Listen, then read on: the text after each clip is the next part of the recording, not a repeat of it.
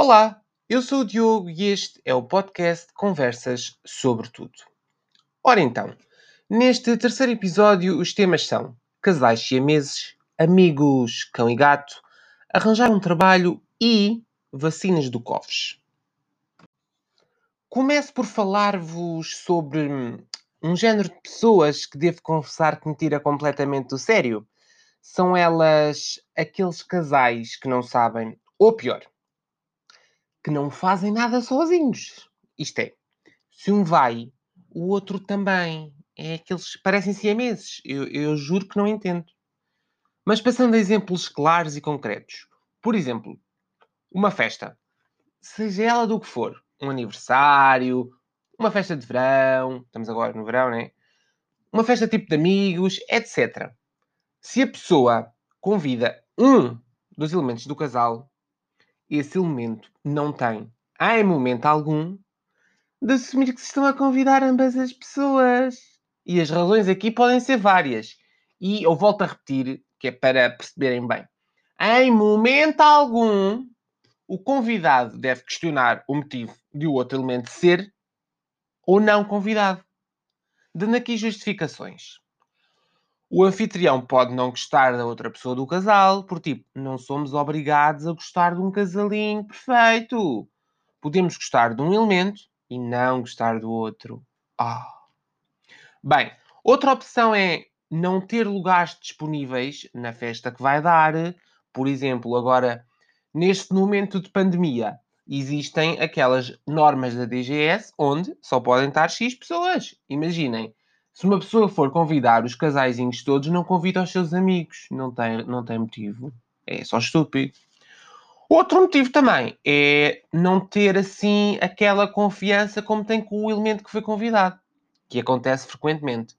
Mas estas são só algumas das muitas opções que existem. Portanto, o que eu acho, mesmo que é completamente sem noção, é quando o elemento, aquele que a gente convidou do casal, diz: Nós vamos. Nós? Mas que nós, pá! Só tu é que estás convidado.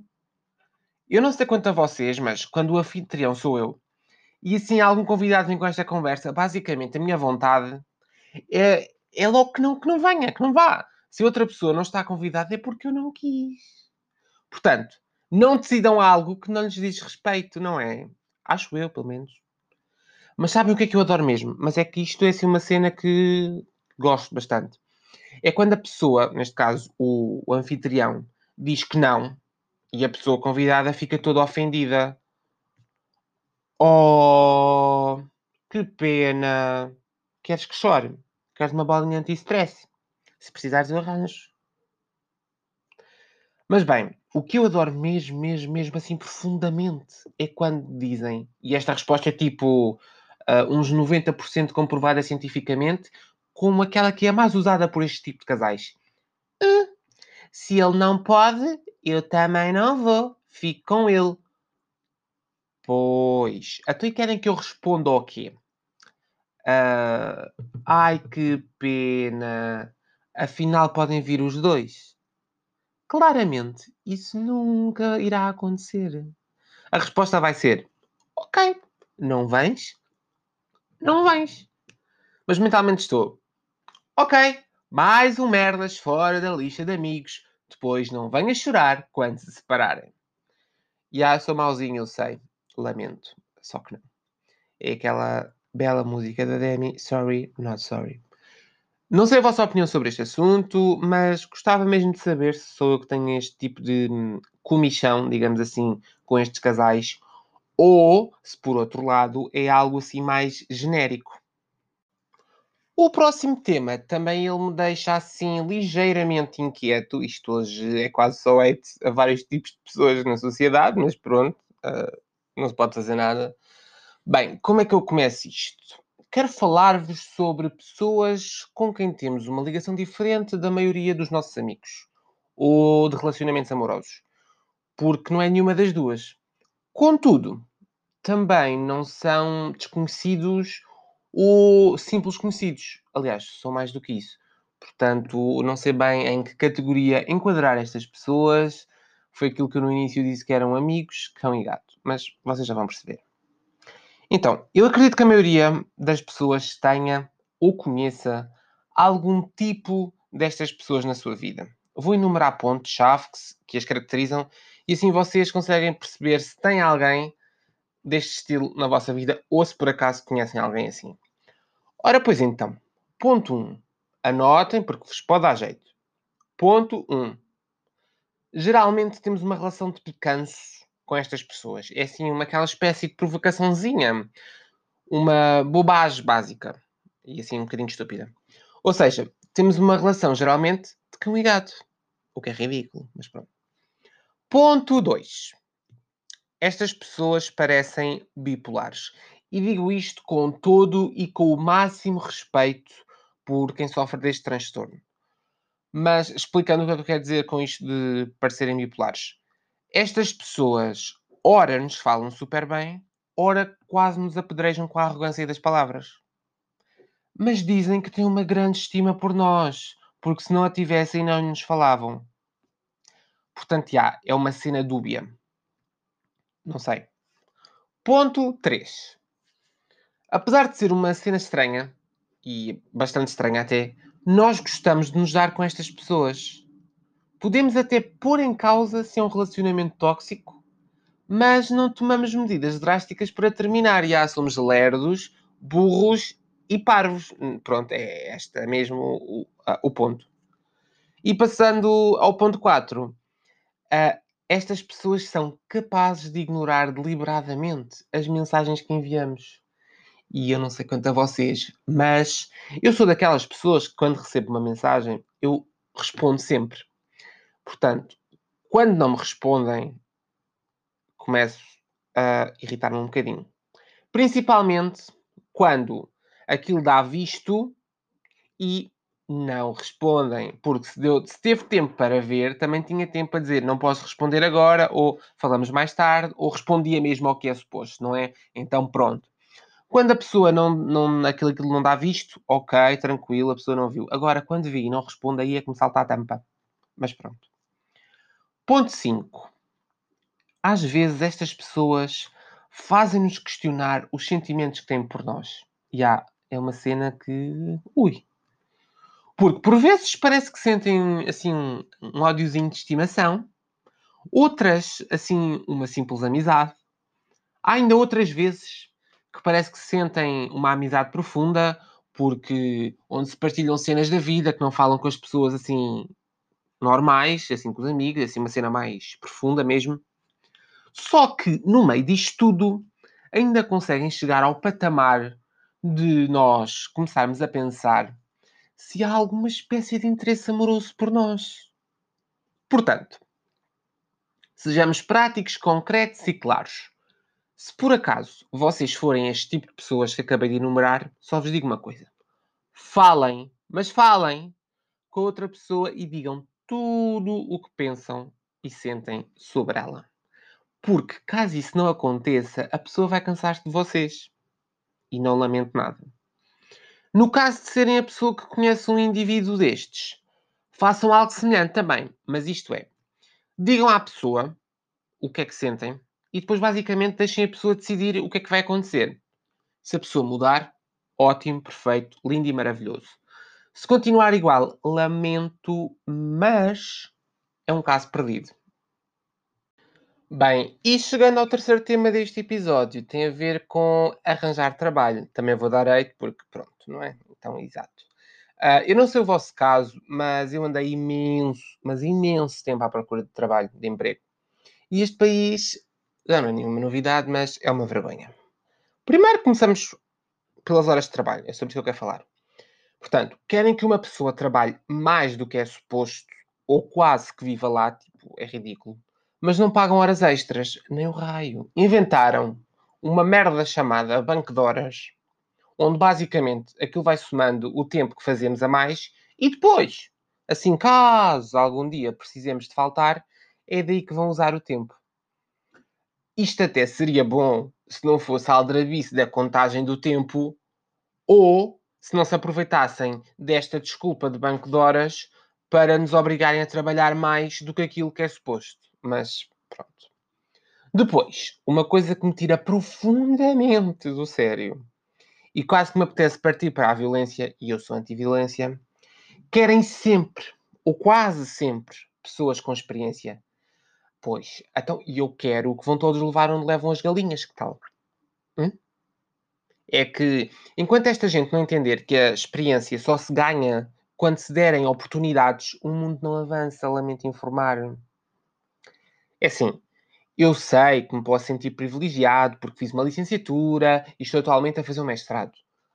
Mas depois, eu não consigo tolerar a injustiça que para trabalhar na área é necessária experiência. Ó oh, meus amigos, se eu quero começar na área, e volto a repetir, começar na área, e todos pedem experiência, por onde é que eu começo? Pelas vossas cabeças loucas e vazias? É isso? É, é, não é? Pronto. Mas bem, voltando a dinheiros, porque é sempre um assunto delicado, sejamos muito claros. Se o ordenado mínimo é a miséria de 635 euros para full-time, ou seja, 8 horas, na minha cabeça, um part-time, que corresponde a metade do tempo, ou seja, 4 horas, devia, por lei, ser metade do valor. Não sei a vossa opinião, mas para sermos justos, se 8 horas é X, 4 horas devia ser metade desse X. Portanto, já. Yeah. Mas bem, este X de 4 horas corresponderia a 317,50 euros. Eu apontei aqui para não me esquecer. E não 270 euros, como me querem pagar.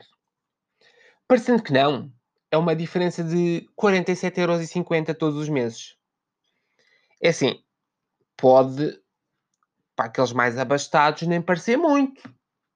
Mas, com 47,50 euros, dá para pagar o passe, por exemplo, e ainda sobram 7,50€ que dá para ir às compras. Não dá para comprar muita coisa, mas ainda dá. Portanto, uh, isto é só para terem assim uma ideia de como é tudo uma cambada de ladrões. E só para terem assim um impacto maior e mais substancial, se somarem estes 47,5€ no total de um ano, dá 570 euros. 570 euros, parecendo que não é quase um ordenado mínimo, né? Então, já. Yeah. Coisa pouca. Nem, nem faz falta, né? Nem, nem, as pessoas, tipo, nem precisam de dinheiro, não. Andamos a trabalhar para aquecer os exploradores e meter o nosso dinheiro no bolso deles. Cambada de chulos. Mas pronto.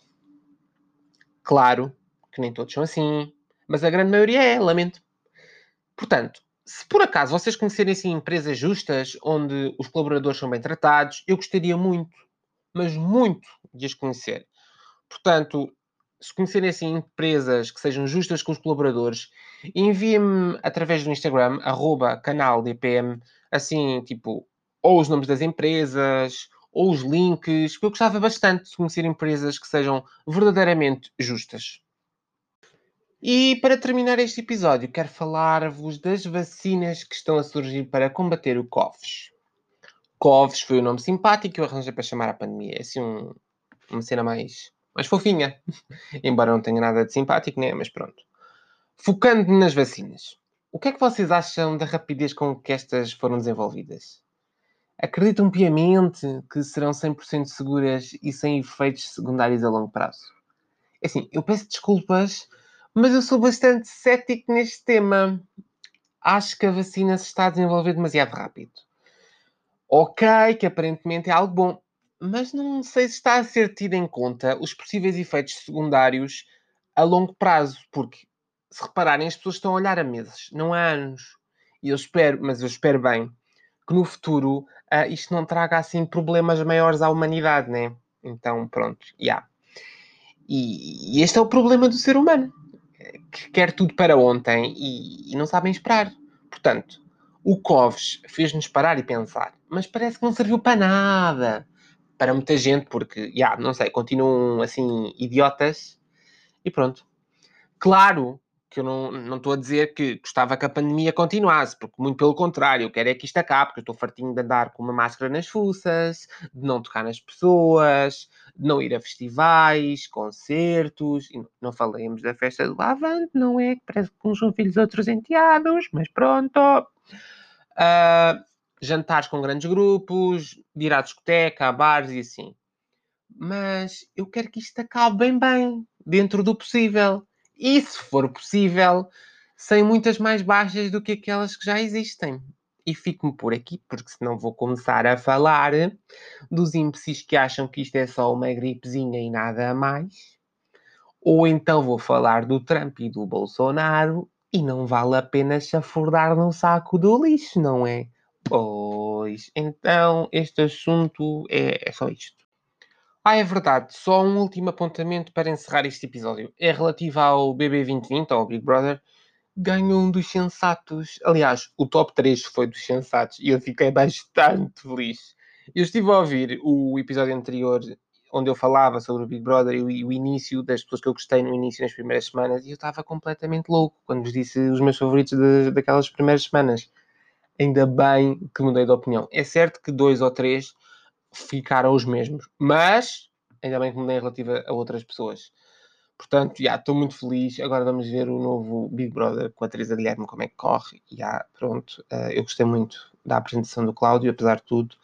Vamos ver se não vai voltar a ser uma espécie de lavão top, mas pronto. E o vídeo de hoje, o vídeo não, isto é tão hábito de vídeo. Terceiro episódio do podcast foi isto. E por falar em vídeos, eu não sei como é que uma pessoa se despede aqui ou o que é que diz, porque no YouTube é ponham like, subscrevam, partilhem. Aqui não, aqui é o quê? Se gostarem, sigam. É isso, deve ser. Portanto, espero que tenham gostado. Obrigado!